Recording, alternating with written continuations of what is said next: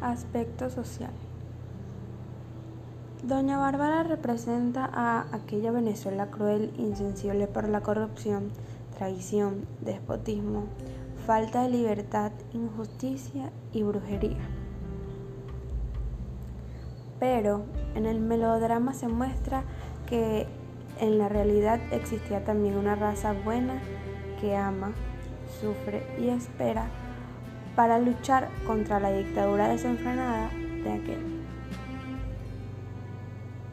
aspecto cultural.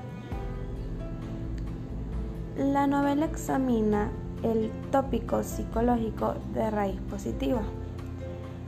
Civilización frente a una barbarie en la vida rural venezolana. Entre otros méritos se destaca la maestría del director en cuanto a la creación de los personajes, así como también la descripción del paisaje llanero de Venezuela.